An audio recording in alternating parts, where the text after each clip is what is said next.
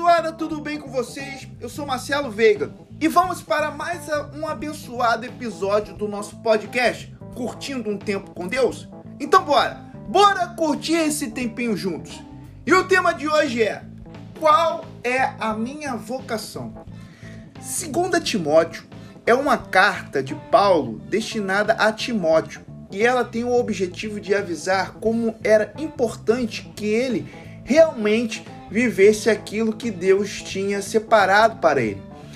Paulo deixa claro em suas cartas como é importante que nós nos entreguemos de corpo e alma para cumprir aquilo que nos é designado. No caso de Timóteo, cuidar de uma igreja e da pregação do evangelho. E em 2 Timóteo, no capítulo 1, versículos de 3 ao 11, vemos Paulo incentivando Timóteo a viver uma vida sem medo de cumprir o propósito que Deus o designou. Assim como Timóteo, diversas vezes nos encontramos em situações que nos colocam à prova e que exigem muito de nós. É muito comum que tentemos sempre fazer aquilo que é mais confortável, que gera menos risco e que nos desafie pouco, não é verdade? Afinal, ninguém aqui gosta de falhar. Entretanto, Paulo nos apresenta um pensamento bem diferente desse que temos geralmente. Ele fala que Deus nos dá um espírito de força, de amor e de moderação. Quantas vezes não nos pegamos tentando entender qual a nossa vocação para determinada coisa? Não é? Será que sou bom nisso? Será que tenho que fazer isso e enfrentar tantas coisas? Será que eu realmente consigo? E qual comportamento que Deus espera de nós? Penso que a resposta é que sejamos fortes, corajosos e tenhamos um plano em mente visando a nossa linha de chegada. E o principal de tudo, mesmo se tivermos medo e muitas pessoas tentando impedir nossos caminhos, nossos sonhos e nossas vocações, nosso coração vai estar centrado naquilo que amamos e na verdadeira vontade de Deus. Lembro do filme Up Altas Aventuras? Já viu esse filme? É muito legal. Vale a pena muito assistir. E eu vejo que ele nos traz esse ensinamento de seguir focado em um objetivo. No caso do filme, Up, cumprir uma promessa ao verdadeiro amor. No caso da nossa vida cristã, cumprir a promessa de Deus em nós e amar isso sobre todas as coisas.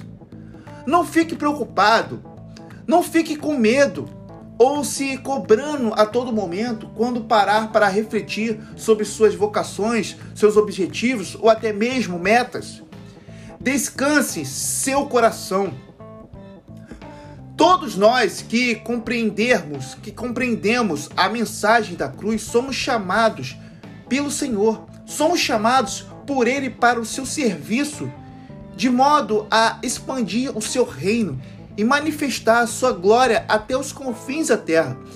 Nós somos chamados à salvação, porque Deus é quem opera em nós, aquele que nos retira do império das trevas para o seu reino de amor. Nós somos chamados à comunhão porque passamos a fazer parte da família de Deus e devemos interagir com os demais irmãos. E somos também chamados à proclamação porque Deus nos equipa com aquilo que nós precisamos para implantar na terra os valores do seu filho, desde a nossa comunidade local onde nos encontramos até os confins da terra. Quando passamos a pensar a respeito dessas questões, muitas vezes começamos a imaginar se de fato Deus conta conosco para isso. Tenha certeza disto, não há um único cristão que fuja a esta característica. Todos nós somos chamados por Deus para servi-lo. Deus nos deu uma vida e uma vida cheia de propósito para vivermos todos os dias sem medo de cumprirmos os sonhos que Ele sonhou para nós. mas também temos que desmistificar essa ideia de que apenas aqueles que possuem o chamado específico para o ministério estão servindo a Deus. Você pode servir também ao Senhor onde você estiver. A Bíblia nos ensina que para servirmos ao Senhor, precisamos receber dele, sabe o que?